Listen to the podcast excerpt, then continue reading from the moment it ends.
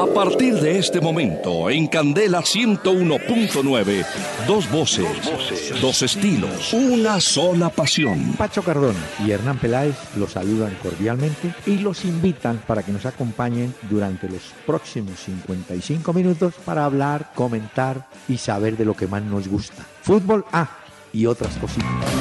El doctor Hernán Peláez y Pacho Cardona presentan Una Hora con Peláez y Cardona. Fútbol, música y algo más. Solo por Candela. Muy buenas noches a los amables oyentes de Candela Estéreo 101.9 del FM en Bogotá, a quienes vamos a acompañar en los próximos minutos con fútbol, por supuesto, y otros detalles, sobre todo musicales.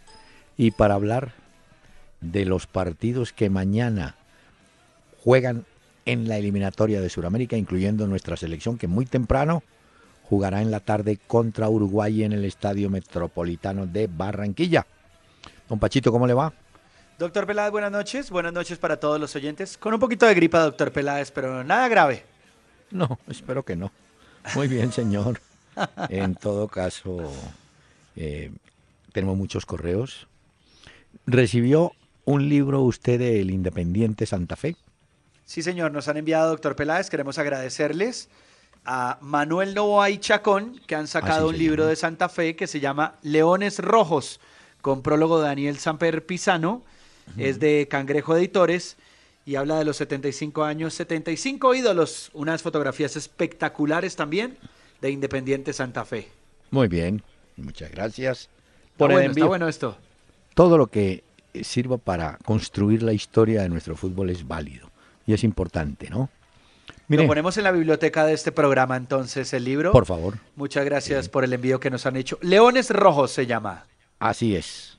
Bueno, pero en la parte musical, lunes, con nostalgia, invitamos a don Hugo Romani, una de las voces más afinadas, más suaves, uno de los mejores intérpretes de bolero. Él nació en Mendoza, como también nació ahí Leo Marini. Una larga, larguísima carrera tuvo don Hugo Romani hasta el año 58, cuando incursionó en otros campos. Fue durante cuatro años representante del Topollillo. ¿Usted se acuerda de la serie italiana? Claro. Sí, por supuesto. El pollillo era el de a la camita. Exacta. Así es a la camita. El topollillo. Después fue apoderado, representante de Palito Ortega, otro cantante cuando hizo campaña por una gobernación en su país. Y a los 94, 95 años vive en la provincia de Neuquén, todavía don Hugo Romani.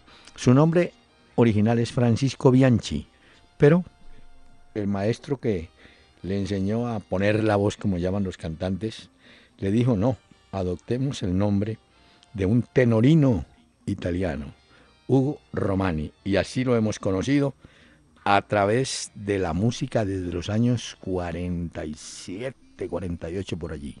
Un bolerista y este, sin ti.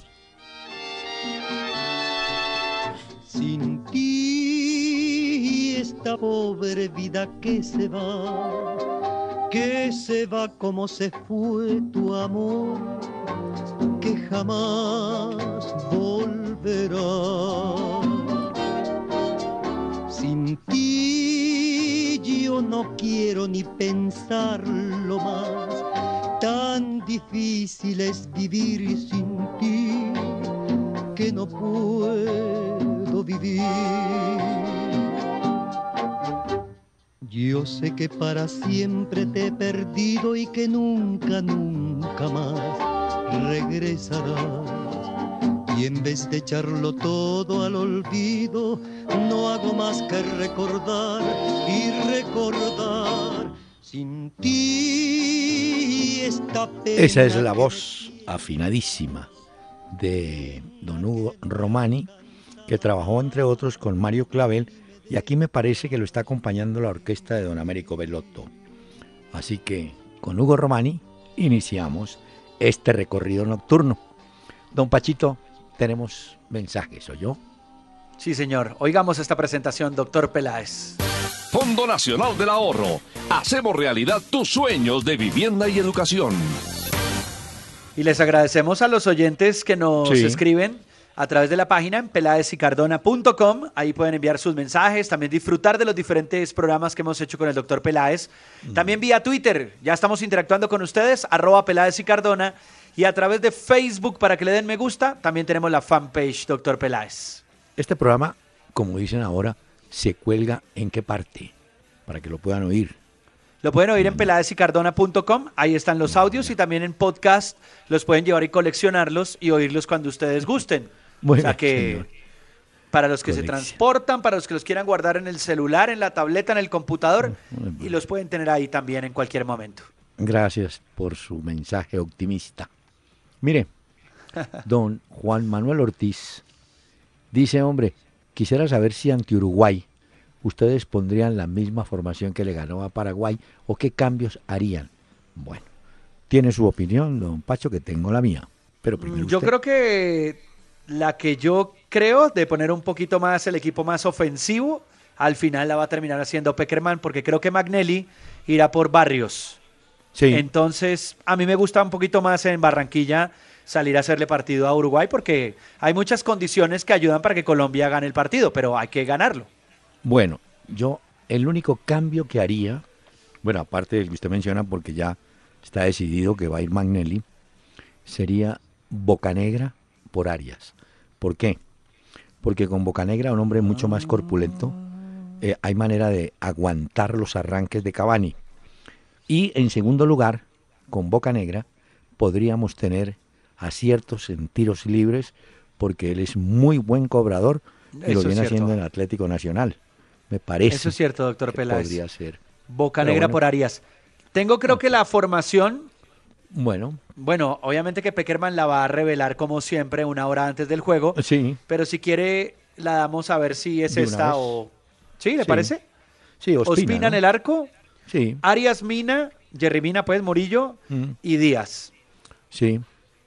Eh, Cuadrado, mm. Abel Aguilar, Carlos Sánchez, mm. eh, Magnelli Torres. Sí. Y en punta estarían Muriel y Vaca. Sí, yo creo que esa va es. Esa es él va a sostener sí, también creo que es por ahí, ¿no? Titular. Sí. ¿La de Uruguay le gustaría, doctor Peláez? Que también la tengo.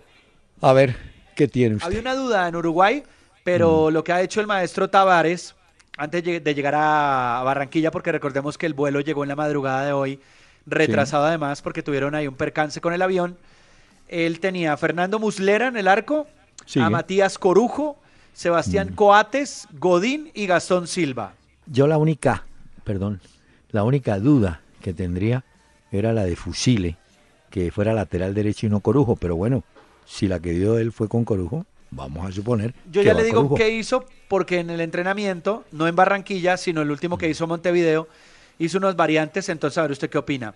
Gastón mm. Silva, Carlos Sánchez, Egidio Arevalo Ríos y Matías Vecino. Ahí es donde está la duda. En el tema de Matías Vecino, en el volante de la Fiorentina. Eh, sí, entre Vecino y Corujo está el reemplazante de Lodeiro, que no puede jugar. Correcto. Si Corujo llega a ir a ese puesto, es cuando va Fusile como lateral. Si no, Corujo sigue como lateral derecho y ponen a Vecino en la zona de volantes. Exactamente, porque él luego hizo unas modificaciones y es que ingresó a Jorge Fusile como lateral derecho, como usted muy bien lo dice, y Corujo sí pasó como volante junto a Cacha. Entonces ahí tendremos eh, a Cristian Rodríguez y en punta a Suárez y a Cavani, que es el goleador de la eliminatoria. Esa es, esa es la formación uruguaya con ese cambio, ¿no? Si juega tampoco hay que volverse loco con lo de Uruguay. Ellos, ese era el cambio, ¿no, doctor Peláez? la única duda. Sí, hay, hay el que hay que tener cuidado es con Arevalo Ríos, que es bravísimo en el medio del campo de ellos, ¿no? No, no como un hombre creador, pero es un hombre destructor que corta juego. Arevalo Ríos. Muy bien, eh, aquí nos saluda Johan Sánchez. Le gusta la combinación del rock y los boleros. Bueno, eh, hay a veces en maratón de podcast. Bueno. Ah, vea. Este es de los que los guarda y los va oyendo ahí. La fecha y nos recomienda dar la fecha del programa en cada podcast. pero claro que en la página está la fecha del podcast. Bueno, 10 de octubre. Bueno, a ver. Él tiene una consulta, doctor Peláez. Sí, abre. Ah, sí. Dice que es que a veces hablamos de equipos que hace de, pues, equipos muy antiguos y que por lo general él oye que venían jugadores de equipos grandes de Argentina hacia Colombia. Y no como ocurre en la actualidad, que van ahora de Colombia a Argentina. Es cierto. Que ese fenómeno, ¿a qué se debía en esa época en el fútbol colombiano? Que se tenía mayor nivel o eran sencillamente jugadores ya veteranos que terminaban carreras en Colombia. Sí, la mayoría eran jugadores veteranos, pero buenos jugadores. Y a pesar de los años, imponían su técnica y su manera de jugar. Eh, por supuesto era un fútbol más lento, más acomodado a las condiciones de ellos, pero tuvimos muy buenos jugadores. Y además venían de equipos grandes, jugadores que venían por decir algo de River, como llegaron Rossi, Pedernera, Valls, Di Stefano, venían de, de Racing, eh, venían de Independiente, el mismo Boca, no tantos, pero vinieron. Pero además se pagaba bien en Colombia como el problema siempre en Argentina fue el de la moneda, en ese momento ellos aseguraban, digamos, en el ocaso de su carrera, pues unos buenos contratos. Pero la gran mayoría sí trajo novedades de cómo jugar. Mire que le voy a contar una. Hoy tuve la oportunidad de charlar con Eduardo Retard, que fue ah. jugador del Atlético Nacional. Y hablábamos concretamente del zurdo López. El zurdo López llega como zaguero a formar pareja con Maturana y el mismo Maturana lo reconoce, que tuvo la fortuna de jugar con el zurdo López. Y contaba esto, Retá me contaba, decía, mire, partido de debut del zurdo López, no habíamos hecho ningún trabajo con él. Bueno, ese día ese señor, con los movimientos que manejó en el sistema defensivo y ordenó al rival, lo hicimos caer como 10 veces en fuera de lugar. Nosotros no sabíamos cómo se manejaba eso. El zurdo López sí lo sabía manejar y era el hombre que daba el paso en el momento que era y el grito, ya. Y cuando él daba el paso, quedaban los delanteros ah. enganchados. O sea, jugadores que traían, claro, enseñaban, ¿no? Traían innovación. Exacto. y enseñaban de, paso, ¿no? Qué bueno. eso. Y además, bueno, también en alguna época llegaron grandes futbolistas también porque hubo mucho dinero en Colombia. Ah, también. En esa época de los 80 también el América tenía tremendos jugadores, nacional, millonarios. Que nosotros aquí, para el Mundial del 86, por ejemplo, los jugadores paraguayos que había aquí fueron al Mundial. Ah, recuerdo a Amado Núñez, eh, Cabañas, fue el Gato Fernández. Eh, Uruguay llevó al Mundial también a Santín, por ejemplo. Nelson Gutiérrez, que había jugado en Nacional, también juega Mundial. O sea, había tránsito de jugadores de acá hacia, campeonatos grandes, importantes, ¿no? Mire. Yo me acuerdo que en el colegio uno jugaba, y uno decía, como Gareca, como Falcioni. Ah, jugaba uno de verdad, doctor. Es que esa es mi época del colegio. Ah, ya, ya, ya. Muy bien. Cabañas, como cabañas. no me Juan Carlos Trujillo. Uy, me manda un extenso comentario haciendo observaciones, anécdotas. Vive en Zipaquirá Vio que es un comentarista de fútbol frustrado y tiene un equipo de fútbol, el Drink sí, sí, que se llama el Drink de tomar. Drink. Drink Team, muy bien. Sí, y además le manda un saludo a usted que tiene una gran admiración. Y mire que él dice, cuenta algo muy chévere, que juega los fines de semana torneos de fútbol categoría veteranos y es compañero de Pachito Whittingham. El que fue de Santa Fe, sí, señor. Sí, claro. Y me pregunta, oiga, nos pregunta por Luis Fernando Mosquera, hasta hace poco estaba jugando. Él tuvo una lesión seria, este muchacho, pero se recuperó y andaba por ahí todavía Mosquera. Buen jugador. Pasó por Cali, estuvo en Santa Fe. Santa Fe, el Mosco Mosquera. El Mosco Mosquera. Muy bien, gracias, señor. Creo que está en el Real Cartagena ahora, ¿no? El Mosco Mosquera. Creo que Ese es de esos jugadores, doctor Peláez, que tienen mm. una pinta de llegar lejos y de crack, pero mm. pasó el tiempo y el Mosco Mosquera no sé, no, como que no despegó, ¿no? No, yo creo que le costó mucho la lesión. César Camacho. Ah, bueno, el señor anterior quiere que algún día comentemos fútbol. Pues si se nos da alguna vez la oportunidad, con mucho gusto. Comentemos pues a la limón, dice él, ¿no? Bueno, don César Camacho, quiero felicitarlos por las transmisiones que están haciendo de la eliminatoria Mañana, mañana tenemos fútbol aquí por Candela con el relato de William Vinascoche, el doctor mm. Hernán Peláez. Tres de la tarde, doctor Peláez. Muy bien. Almuerzo y de una vez, no voy a almorzar muy pesado porque si no, imagínese ese partido, no, pesa uno como a cabecear. Hombre, Osvaldo Cabrales.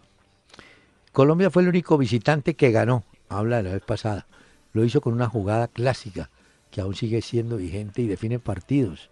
Me trae a la memoria el gol de Colombia a Alemania en el Mundial del 90, sí señor, pero vea que nos extrañamos, nos sorprendemos, nos alegramos por esas jugadas que eran de común ocurrencia en el fútbol hace años.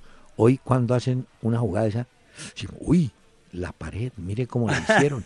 Es una jugada clásica, hombre. Y uno aprendió, usted no sé si en su colegio, nosotros jugábamos en campo de cemento, pero había paredes, la pared física. Entonces usted tocaba la pelota contra la pared y la pared se la devolvía, ¿no? Esa jugada se hacía como la hicieron Vaca y Cardona, y se encontraron.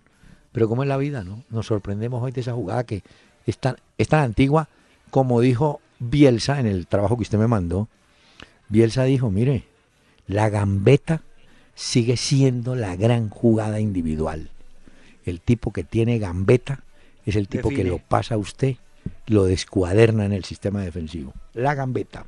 Claro, porque a esas alturas del partido contra Paraguay no teníamos ya como muchas opciones. Yo creo que estábamos por hecho que quedaba un empate, pero esa gambeta o esa jugada puntualmente sí entra a definir un partido en el que uno dice, Juan Madre, aparecieron los tres puntos importantísimos. Exacto.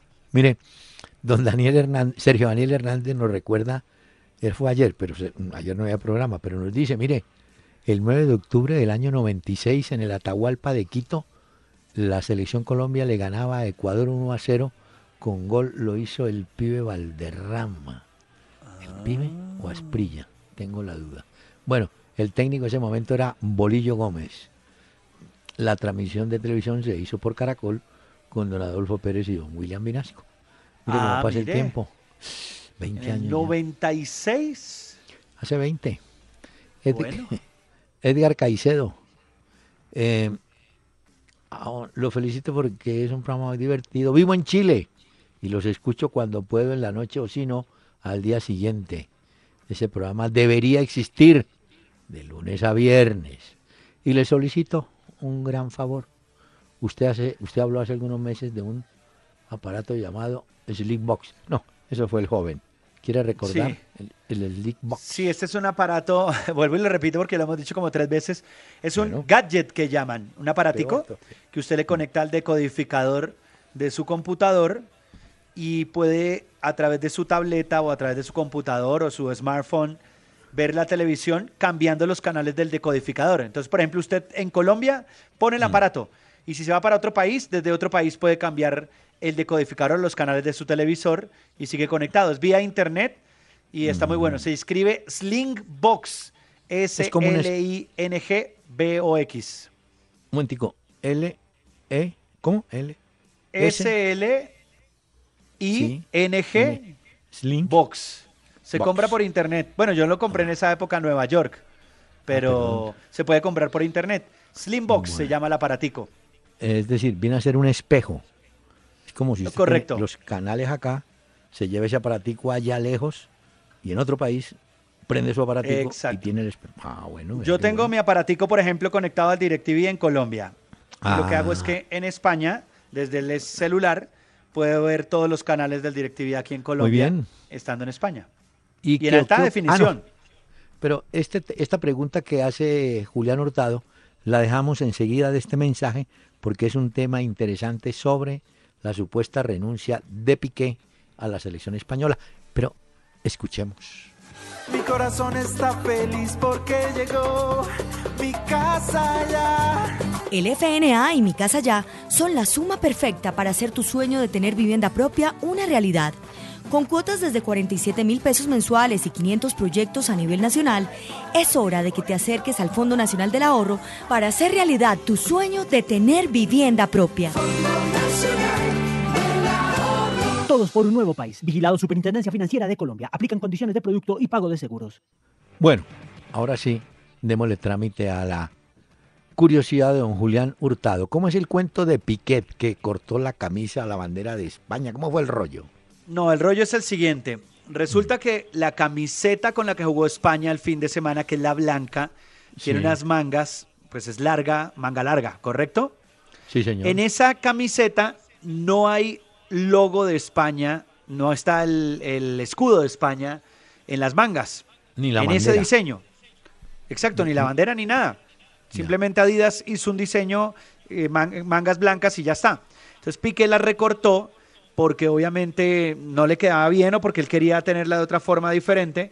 Entonces, luego lo que hace es que empieza la polémica en Twitter de la gente diciendo, seguramente eh, de otros lugares que no son de Barcelona, seguramente de Madrid, diciendo que Piqué había recortado el escudo de España y no porque no ah. va el escudo de España ahí. Luego, mm. el diario eh, As, en Madrid hizo eco la noticia y empezó a decir que Piqué había jugado y había recortado el este, sin investigar, simplemente mm. guiándose por lo que la gente había dicho en Twitter.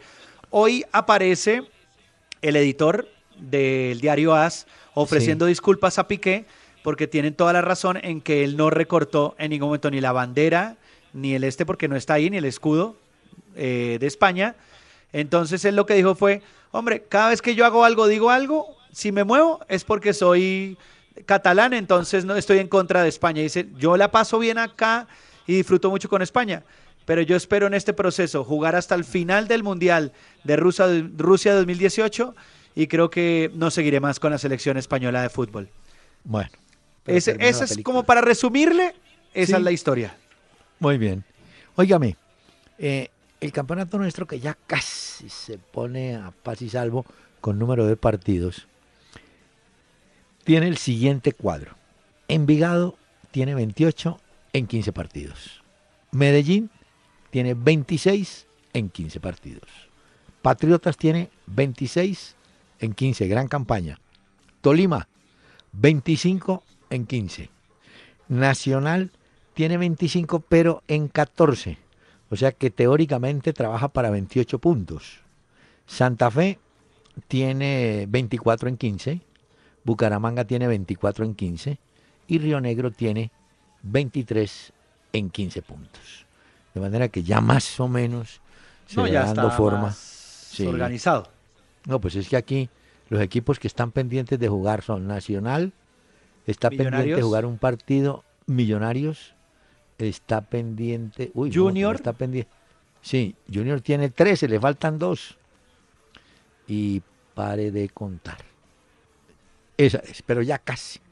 Antes de que termine, esperamos estar a paz y salvo con este calendario, señor. ¿No? Bueno, pero hay que eh, seguir ahí atentos porque esto se está moviendo y ya se acaban poco a poco las fechas. Pero ayer confirmé algo de lo cual hemos venido hablando por ahí a veces. Cuando usted decide que su equipo va a jugar en contragolpe o en transición que usted llama, ¿sí? Tiene que tener los jugadores que sepan cómo jugar eso. Anoche el Tolima o ayer. Tolima se echó para atrás. Se defendía. Ah, se defendía. Le echaron un jugador, seguía defendiéndose. Y tuvo dos opciones en lo que llamamos contragolpe antiguo, y los jugadores no supieron qué hacer. Es decir, si yo me preparo para ganar de pronto con contragolpe, hombre, tengo, que, preparar gamero al a los dos delanteros, porque tenía dos delanteros para esa función. Decirle, hermano, usted la recibe, mira dónde está el otro, trate de juntarse con el otro. Pero si usted la recibe y se va para la izquierda y el otro se va para la derecha, pierden la opción. Y así pasó. Entonces yo digo, eh, el asunto no es cómo voy a jugar, voy a jugar defendiéndome y contragolpeando. Sí, yo me sé defender, pero si no sé contragolpear, ¿qué me gano? Claro. Eso es lo que está pasando. Y eh, bueno, para eso también, eh, no hablando específicamente de ese partido, sino el de mañana contra Uruguay, pues para eso seguramente va a entrar Magnelli. Para tratar de buscar esa transición de la pelota y a ver si encuentra delante de los hombres. ¿Y usted cómo cree que nos va a jugar Uruguay? Uruguay va a jugar ah, a esperarnos y a ver cómo, porque tiene con qué. Ellos sí tienen gente ese Suárez para el contragolpe es bravísimo. Claro. Y el mismo Cavani, también es. Sí, pero más Suárez. Entonces, mañana usted sabe que tenemos que estar pendientes de lo que ellos nos puedan montar. Pero, doctor Peláez, le tengo los enfrentamientos entre Peckerman y Tavares, el maestro Tavares. ¿Cómo da? Son cuatro enfrentamientos. El primero fue el 7 de septiembre del año 2012, las eliminatorias de Brasil, 2014. Jugaron en Barranquilla y si se acuerda, Colombia goleó 4-0 a Uruguay. Es cierto. O sea que ellos por el tema del calor y esto, y bueno, el planteamiento táctico de esa época también les, mm. les aburrió el partido y lo perdieron. El 10 de septiembre de 2013, un año después, pero en el centenario, allá nos ganaron 2 a 0 y goles de Edison Cavani y Stuani. Ya. El tercero fue en el Mundial. Estoy hablando de los enfrentamientos Peckerman-Tavares. El tercero fue en el Mundial, que Colombia le, eh, Colombia le ganó con dos goles de James Rodríguez y ahí pasamos a cuartos. Y el último enfrentamiento lo tuvimos allá en Montevideo el 13 de octubre del año anterior y fue el 3 a 0, goles de Godín, ojo que Godín, la cabeza de Godín y esos centros. Eh, Diego Rolán y Abel Hernández fueron los autores de los goles en esa ocasión. Sí, o sea que estamos mano a mano con ellos, dice usted. Sí, 2 a 2 entre Peckerman y Tavares, cuatro enfrentamientos, Peckerman ha ganado dos y Tavares dos. Pero ahí está Jerry Mina, pendiente de Godín y de Coates, el otro marcador central que reemplaza a Jiménez, que el grandote juega en Portugal y también va bien, como todo central uruguayo, al cabezazo. Señor, permítame, por favor, que está don Hugo Romani.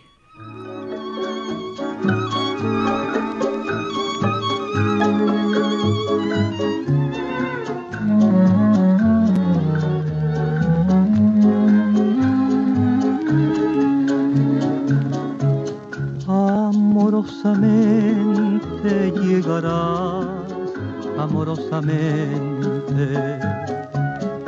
Y al llegar sabrás de este dulce afán que en mis labios duerme, que estas manos mías guardan tibiezas de caricia y en mi corazón late una canción para cuando llegue.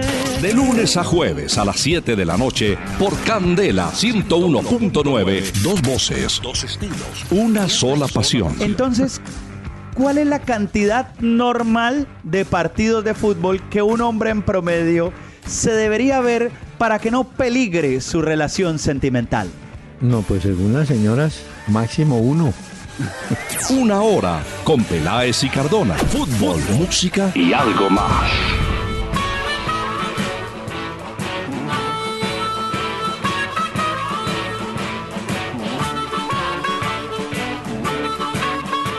Doctor Peláez, oyentes de este programa, hoy les traigo la nueva canción de los Rolling Stones. Realmente es un cover, se llama Just Your Fool. Hace parte de un nuevo álbum de los Rolling Stones que traerá mucho soul.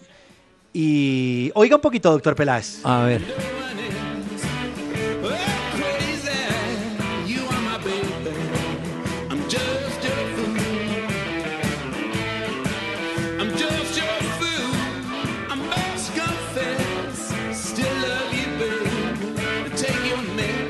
Mucho blues que nos recuerda a los inicios de los Rolling Stones. El fin de semana que acaba de pasar, estuvieron en un festival de rock llamado el Desert Trip en Indio, California, ahí donde se hace el festival Coachella.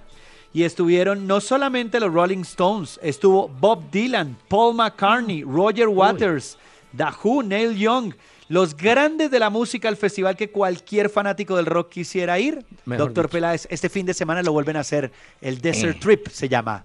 Ese grupo vale la pena que le ponga un nombre. El drink de tomar el Drink Team.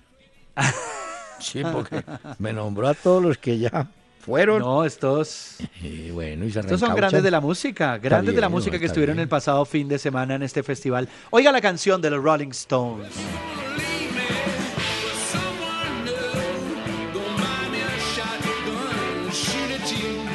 Oígame. No, muy bien. Señor. Yo creo que estos alguna vez escucharon a Compay Segundo y dijeron, pero si el cubano está cantando como hasta los noventa y pico, vamos nosotros también. Ah, no, seguro. Los Rolling Stones, eso no se cansan. Óigame, Tenemos ¿Sabe cuánta datos. gente estuvo en ese festival el fin de semana? ¿Cuánta? 75 mil personas Uy, en Indio, California. Qué bien. Señor, en Indio, California. Mire, tenemos dato, pero escuche primero. El dato del día con Domicilios Metro, porque la nueva forma de ahorrar es pedir tu mercado a Domicilios Metro 724-7024. Recuerden, 724-7024. Oiga, tamborearon a nuestro amigo Ah. el Polilla da Silva, técnico ¿Ya? de Peñarol, sí señor.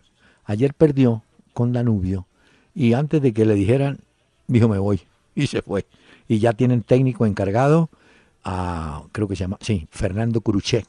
Curuchet fueron, es un apellido muy de ciclistas de pista, unos ciclistas argentinos, recuerdo, los Curuchet. Bueno, este es el nuevo técnico, Fernando Curuchet, de Peñarol, donde sigue el colombiano, nuestro amigo Miguel, el nueve- centro delantero. Eh, pero mire, otro dato le tengo. Vea, A ver qué tiene, porque yo también tengo uno. ¿cuál? El de Benteke, el jugador de? Bélgica. ¿Qué le pasó a Hoy Benteke? hubo eliminatorias europeas para el Mundial. Sí, señor. Jugaron contra Gibraltar. 6 a 0 le ganó Bélgica a Gibraltar. Y Benteke, que luego volvió a hacer eh, otro gol al minuto 55, acaba de hacer el gol más rápido en la historia de las eliminatorias europeas para un mundial. A No los me diga. 6 segundos. Eso de. Gibraltar lo dejaron entrar solito y llegó y ¡pum! pateó y gol. Pues bueno. Benteke lo bien. puso hoy, el de Bélgica. Benteke. Y destaque como dato a Pogba. Vio que Francia le ganó a Holanda, ¿no? 1-0, sí señor. En campo holandés. En campo holandés Ah. y Suecia le ganó 3-0 a Bulgaria. Bueno, y Suecia le- Exacto. A ver qué otro partido así. Ese es el grupo A, doctor Peláez. Sí, Ahí están primero Francia con 7 puntos, igual que Suecia. Tercera. Holanda. Cuarto Bulgaria. Bueno, ya ahí para abajo ya, ya están Sí. fritos. Óigame, y Portugal, uy, las Islas Faroe le metieron seis. No, pues contra Islas Faroe. Eso sí. Hizo gol, tres goles Silva, dos, eh, uno, perdón, Cristiano Ronaldo, otro Moutinho y otro Cancelo para la goleada 6 a 0 sobre Islas Faroe. Bueno, también es cierto que. Vea, tiene la libreta. Sí, señor, Le siempre la tengo acá. Bueno, le traigo un dato. Eh, está por salir, y si no, está- si no salió ya, el libro autobiográfico de Johan Cruyff. Ya, ya salió, doctor Peláez. Bueno, usted lo debe tener, yo no. Pero le voy a contar esto. ¿Cómo le parece que en ese libro Cruyff revela que él se marcha del equipo de Alayas de Holanda por una decisión de un técnico? ¿Y sabe cuál fue la decisión? A ver. Él había tenido al Rinus Mitchell. Mitchell. Después Sí, sí, llegó sí. Esteban Kovacs. Y llegó un tercer técnico, holandés. Ese técnico llegó al vestuario. Oiga, es física eh, la, la historia. Llegó al vestuario y dijo, señores, entre ustedes, por favor, elijan al capitán de campo. Cuando Cruyff venía siendo el capitán. Dijo, no, por favor, entre ustedes. Y claro, hicieron votación. En el equipo había algunos jugadores que miraban de reojo a, a Cruyff y se la cobraron. Y terminaron nombrando de capitán a otro muchacho, uno que jugaba como delantero por la punta izquierda. Eso bastó para que Cruyff se fuera del vestuario, llamara a su representante y le dijera, y le dijera me voy, a el favor y me busque equipo. Y es cuando aparece el Barcelona en la carrera de Cruyff. Pero fue una reacción, según él, al gesto o mala educación del técnico que no quiso respetar la capitanía y prefirió someterla en un acto democrático, ¿no? a la opinión de los jugadores y ellos en la votación dieron capitán a otro y no a Cruyff y eso bastó para que Cruyff se fuera. Ah. Y mire que, ya que usted habla de libros, en el Sí. de Simeone, en este que se llama Creer, el desafío de superarse siempre, él dice que los, las primeras organizaciones tácticas que aprendió fueron el 4-3-1-2 con Mm. la figura del enganche y los delanteros más o menos por fuera. Y el 4-3-3, dice él, que era un poco el sistema de la época, con dos hombres por los costados, el 9 bien fijo y tres en el medio, el 8, el 5 y el 10. Pero lo curioso de esto es que Simeone dice que él siempre jugaba de 5 y que las cosas o la vida lo fue dando, le, lo fue mostrando diferentes caminos, que él jugó en diferentes posiciones en la cancha y por eso es que él como técnico entiende incluso los delanteros, porque él también fue delantero, entiende los volantes, los defensores, le faltó fue tapar, pero que estuvo en casi todas las posiciones de la cancha y por eso Sí. Simeone entiende también a su plantel y conoce muy bien a, la- a los jugadores y a las posiciones. Bueno, mire, tengo otro dato y esto es muy importante para los oyentes. Juegos de mañana en la eliminatoria de Sudamérica. Empezamos temprano con el juego Bolivia-Ecuador. Ecuador tiene varios jugadores lesionados. El equipo boliviano en La Paz, usted sabe que es muy fuerte. Vamos a ver cómo sale. Después, a las Yo creería que ahí, 3:30 doctor Peláez, Ah. Bolivia, yo creo que está tiene las de ganar. Vamos a ver. Sí, usted está pensando en que nos dé una manito y que frene Claro, pero la vez pasada se lo dije, que lo importante era que nosotros ganáramos, pero que los peruanos nos dieran una mano frente a Argentina. Y mire lo bien que se portaron con nosotros los Mm. peruanos, dos a dos. eh, mándale un premio. Mire, este partido de Bolivia-Ecuador debe comenzar a las 3 de la tarde, Tres, sí señor. porque a las 3.30 en Barranquilla, Colombia en casa recibe a Uruguay. Sí. Usted vio el susto que se metieron en el avión llegando a los uruguayos, que Sí, hicieron hicieron escala, unos- hicieron Montevideo, Manaos. Manaos. No sé por qué Montevideo, Manaos, en bueno. tuvieron un problema eh, con el avión, tuvieron que volver rápidamente a Manaos y luego sí llegaron a Barranquilla, por eso se les corrió el vuelo y por eso hoy tienen como ojeras los jugadores de Uruguay en Barranquilla. Y por eso entiendo que suspendieron una práctica que tenían programada para Barranquilla. Bueno, después viene, y usted me confirma si es a las 7, Argentina-Paraguay. Ese partido. 6 y va- 30, doctor Peláez. Bueno, 6.30, muy bien. Ese mismo día, un poquito más Espere tarde. que hay una pelotera en Argentina con ese partido. ¿Por qué? Es en Córdoba. Y resulta, Argentina no le fue muy bien contra Perú porque terminaron empatando 2 a 2. Entonces Sí. muchos dicen que si Messi no está, los amigos de Messi, incluyendo Maradona, critica esto, no son capaces de sacar el equipo o la selección adelante. Le tengo la probable formación, Sí. pero es casi seguro que es esta. Eh, pero Romero en el hay- arco, Sí, señor. hay una advertencia. Hay tres jugadores del sistema defensivo de ellos Claro. suspendidos. La defensa sí la tuvo que cambiar obligatoriamente. Sí, claro. Pero el medio campo es donde está... no, pero ¿quiénes van en defensa?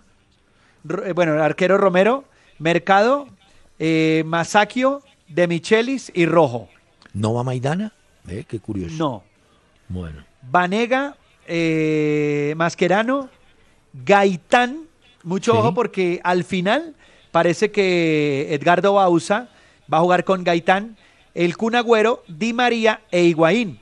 Que Sí. incluso comentaban también hoy en, eh, en Argentina que Di María ha tenido una, una convocatoria muy floja, que no se le ha visto. Bueno. Entonces están esperando a ver si en este partido aparece. El gran cambio es que sale Lamela y entra Gaitán. Bueno, los Dybala- paraguayos.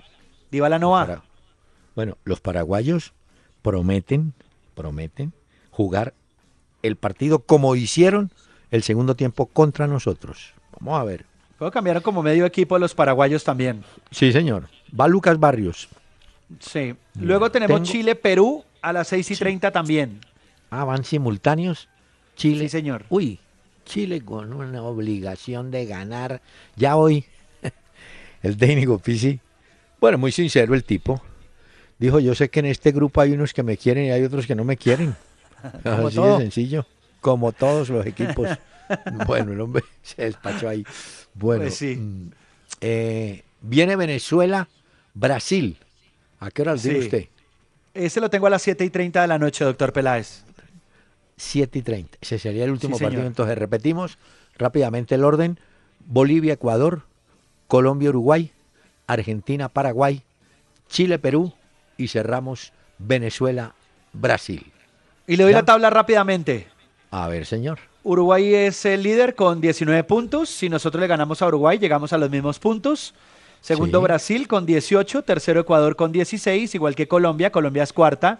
Quinta Argentina con 16, sexta Paraguay con 12, séptima Chile con 11, octava Perú con 8, novena Bolivia con 7 y al final, al fondo, Venezuela con 2. Decían los brasileños, porque ellos juegan contra Venezuela de visitantes, que no se pueden confiar porque Venezuela no tiene nada, pues, nada que perder ya porque ya con dos puntos que pueden hacer. Entonces sí podría complicarle la vida a Brasil.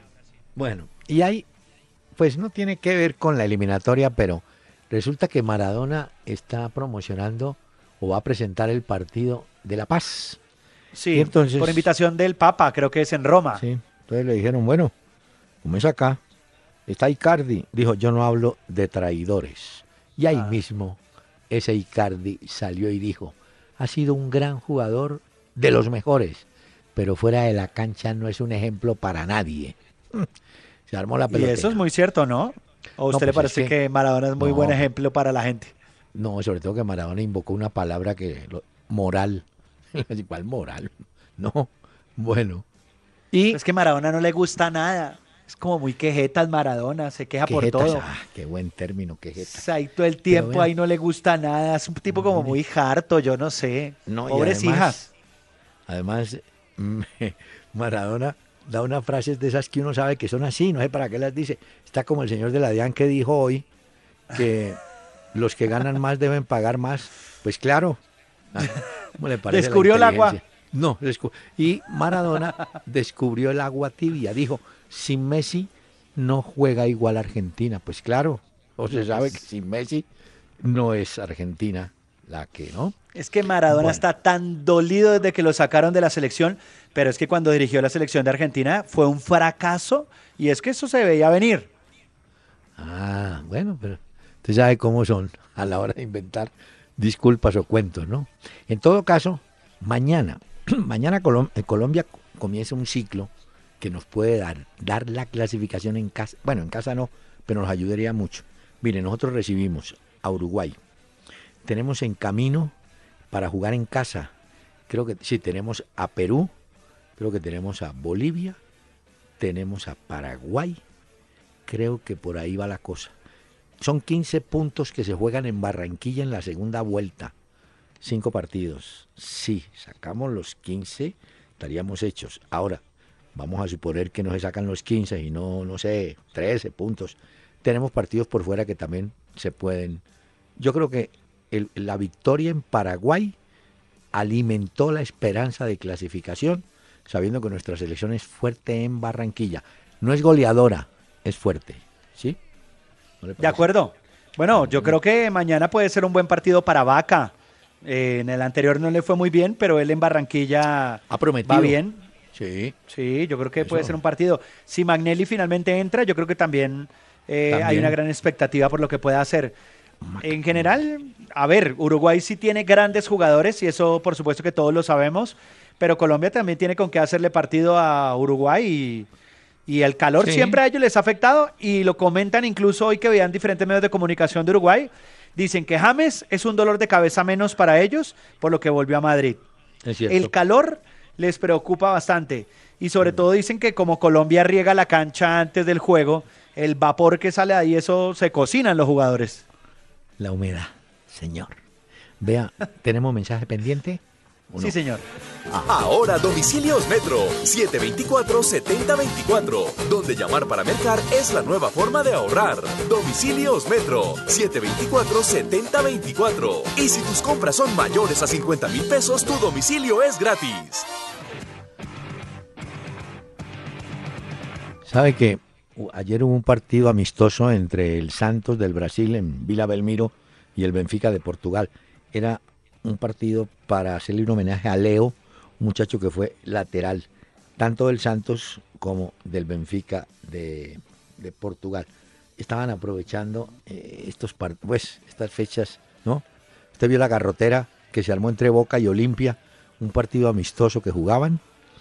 ¿Ah, ganaba, ganaba Olimpia del Paraguay 2-1. En el último minuto hay penalti a favor de Boca que dicen no era, el árbitro dice que sí era, pero lo cobra y lo tapa un arquero que pasó por el Cali discretamente, Víctor Centurión. Lo tapó y el árbitro lo hizo repetir porque el arquero se había adelantado y se armó tal jaleo que Olimpia se retiró de la cancha y dejaron a Boca esperando. Eh, es decir, no era tan amistoso el asunto. Señor, permítame, es una pequeña pausa y aprovecho para traer a don Hugo Romani.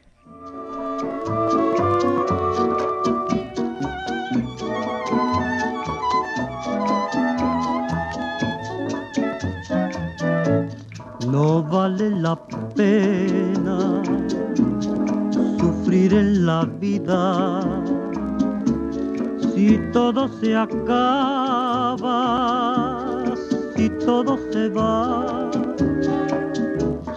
Tanto sufrimiento, tantas decepciones, no vale la pena tanto padecer. Síguenos en Twitter arroba Peláez Cardona e interactúa con nosotros en tiempo real.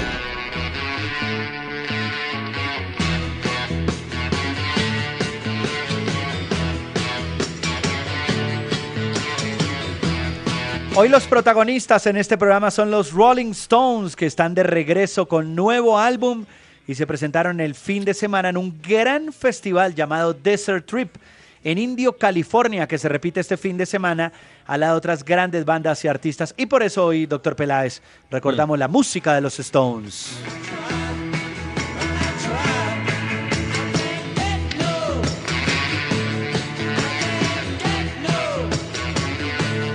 ¿Sabe, doctor Peláez, Mm. que hay una gran preocupación en Madrid?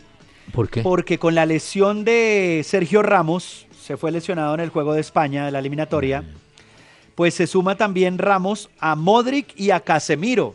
Y Zinedine Zidane tendrá que enfrentar seis partidos, algunos de Liga y otros de Champions, sin su columna vertebral, sin Modric, sin. Casemiro y sin Ramos, y rearmar al Real Madrid.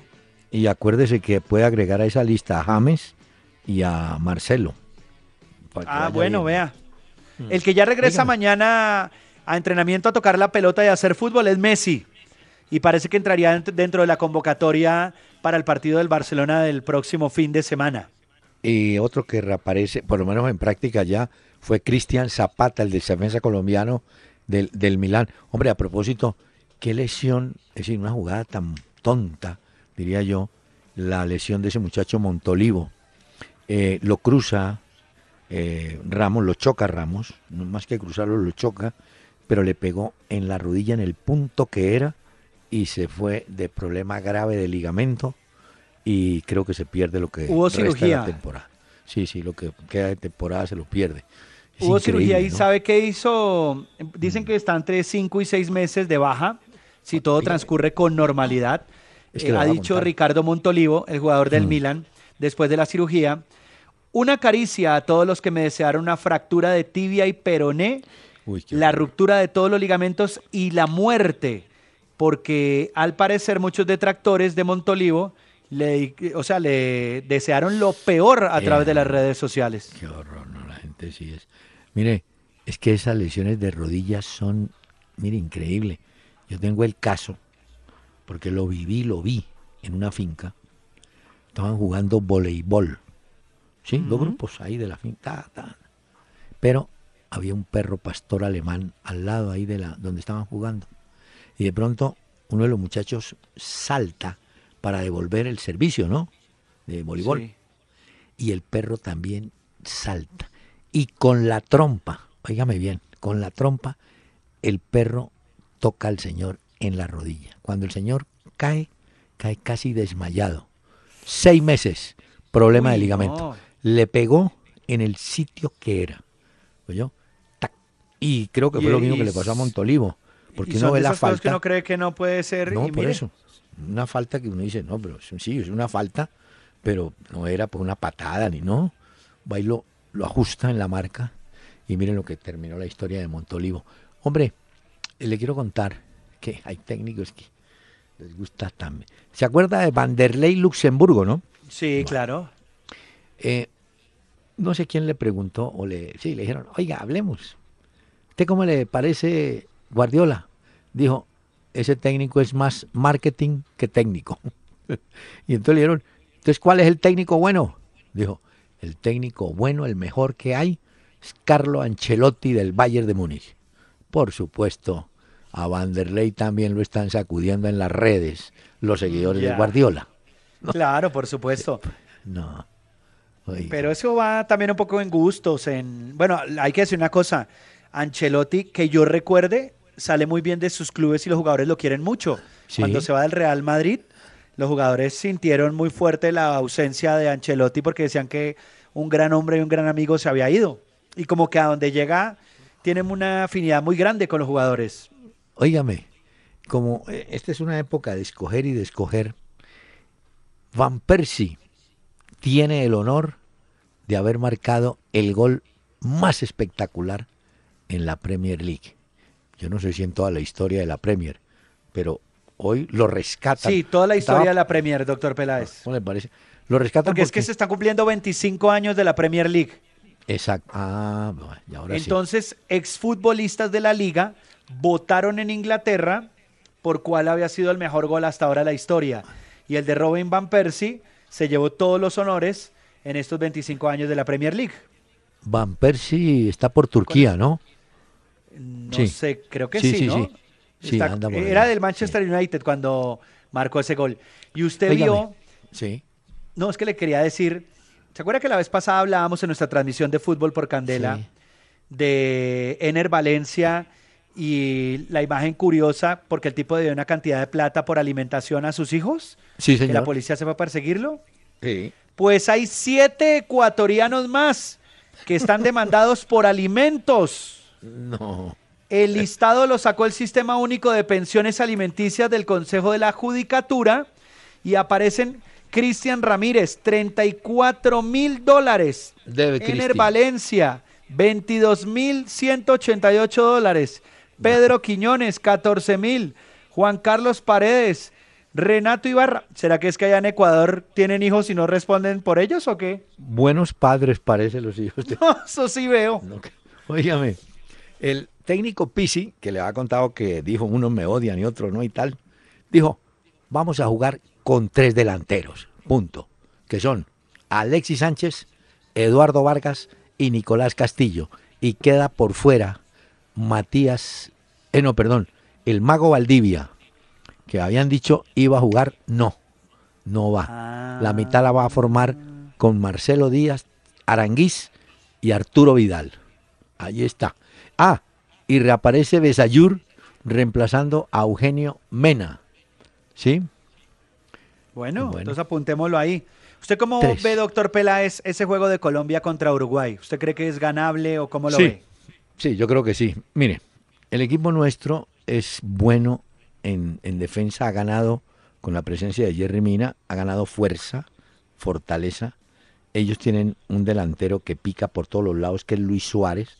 Yo creo que lo van a alternar en la marca, no, uno, no van a poner un hombre a que lo persiga, pero lo, van a alternar dependiendo al sitio donde caiga entre Murillo y Jerry Mina. O sea que por ahí estaríamos bien. Tenemos ¿Sabe qué me pasó? Ah. Me pareció algo muy curioso, o para destacarlo más bien, que los jugadores de Colombia cuando hablaban mencionaban casi todos la palabra concentración. Ah, y yo creo que eso va a ser clave porque frente a Paraguay la concentración fue clave y lo mismo frente a Uruguay. Y por ejemplo, en los tiros de esquina, ellos, los uruguayos, tienen un jugador importantísimo que es Godín. Con Godín tiene que ir, no se le puede perder la marca a Jerry Mina, por ejemplo. Tiene que ir con Godín. Ahora, usted me Creo que tiene tres goles Godín en eliminatoria. Cierto. Los otros, últimamente, muchos equipos están optando por una no, no marca personal, ese, e, ese coge, coge y el agarre y se mueven, que eso despista y marea al arquero muchas veces, porque toda esa gente moviéndose ahí él no sabe. Entonces, muchos están prefiriendo una espera zonal, digamos, pero en el caso de Godín sí yo creo que hay que tomarlo muy cerquita, porque el hombre sí va bien en el juego aéreo. No, yo creo que tenemos con qué. Y Vaca, Vaca tiene que volver al gol en cualquier momento. Por lo menos en el juego pasado, si no estuvo para el gol, estuvo en el pase gol para Cardona. Eh, Ahora, no, es que hubo un gran sacrificio del equipo en el juego frente a Paraguay. No, hubo un gran sacrificio y fue bien importante. Y, claro que nos atacaron y nos defendimos bien. Mm, el equipo uruguayo no creo que salga a atacarnos así como dice uno, ¿no? Y entonces van a poner gente para congestionar el medio y ahí es donde Vaca y Muriel tienen que intentar con Magnelli o con Cardona o con Cuadrado tratar de entrar, de entrar tocando por abajo y buscar, seguramente se presentarán varias faltas en borde de área. Señor, que los oyentes nos escriban y nos digan cuánto queda el partido mañana también para interactuar con ellos en redes sociales. Señor, porque el tiempo se fue y se acabó. ¿Ya? Mañana a las 3 de la tarde, doctor Peláez, para el juego Colombia-Uruguay a través de Candela. Y una cordial invitación para los oyentes. Y no olviden la voz inolvidable de Hugo Romani.